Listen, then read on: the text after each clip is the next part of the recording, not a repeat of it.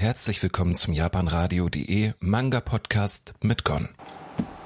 Damit kommen wir jetzt als nächstes zu einem Manga, der aus dem Bereich Mystery, äh, Fantasy, sag ich mal, ist, Dark Fantasy mäßig ist, mit ein paar Elementen halt so, das heißt auf Life, ja, auf Life würde ich nicht sagen, ich würde ja sagen insgesamt, ja, da kann man glaube ich bei belassen. So, und zwar ist es so, ähm, wir haben hier einen Manga, der quasi, wie soll ich sagen, ähm, sich um das Thema ja, Tod bzw. Wiederbelebung, ähm, dunkle Kräfte und so weiter und so fort dreht. Ja.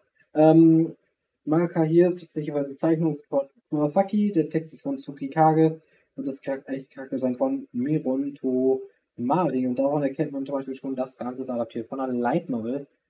Die gibt es aber auch nur aus Japans nicht, hat auch nur ein Band. Ist, glaube ich, auch schon abgeschlossen oder beziehungsweise läuft noch, aber der Manga hat nur zwei Bände, wird damit auch nicht weiter laufen erzählt und hat, äh, kostet insgesamt dann 15 Euro bei 7,50 Euro pro Band, hat aber auch ein paar Farbseiten dazu bekommen. Ja, und wie gesagt, erscheint jetzt auch seit Juni bei, ähm, bei Tokugo. Genau.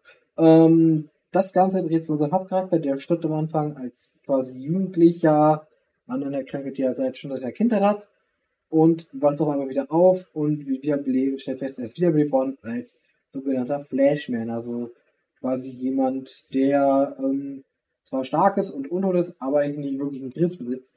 Zumindest denkt dann sein äh, Schaffer das, der Lord, der Nekromanten-Lord, wenn man das so sagen möchte. Ähm, allerdings ist es so, dass quasi unser Hauptcharakter trotzdem denken kann, ja.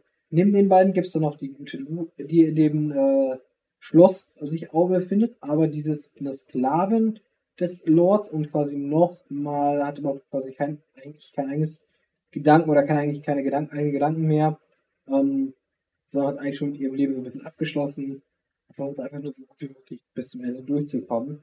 Ja. Ähm, andererseits haben wir dann unseren Hauptcharakter, der versucht zum Beispiel versucht, untot zu bleiben, weil er natürlich keinen Schmerz mehr hat und alles.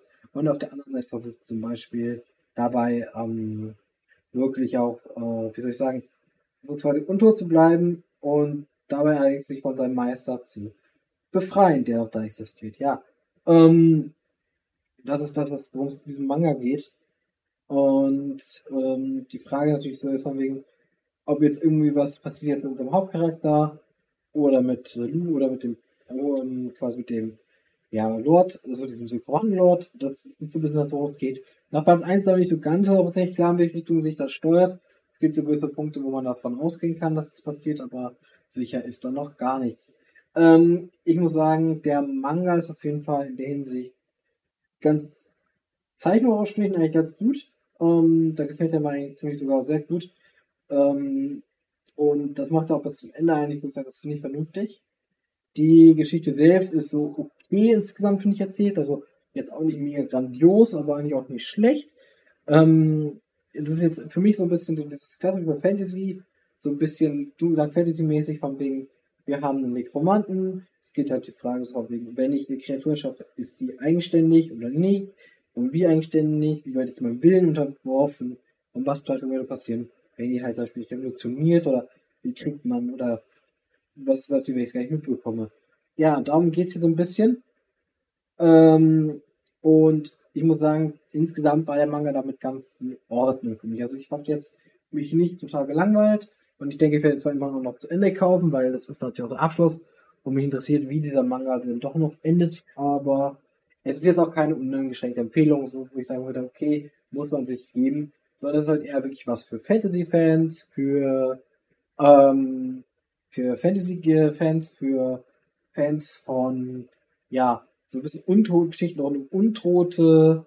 Da seid ihr eigentlich nicht verkehrt, aber ich persönlich muss sagen, ich hatte mir ein bisschen mehr aus dieser, von der, von der Story her erwartet, so ein bisschen noch vielleicht. Aber, ja, wie gesagt, insgesamt interessant auf jeden Fall. Kann man sich, wie gesagt, durchaus geben. Ne? Ist jetzt nicht mein Favorit dieses, äh, diesen Monat oder dieses, dieser dieses Jahres, aber auf jeden Fall einer, ja, mit dem kann man auf jeden Fall Spaß haben. Ansonsten guckt euch einfach die Leseprobe an, die hier verlinkt ist und dann schaut ihr mal, dass euch das gefällt. Ich wünsche euch jetzt auch einen schönen Tag. Bis zum nächsten Mal dann, euer Gott. Ciao.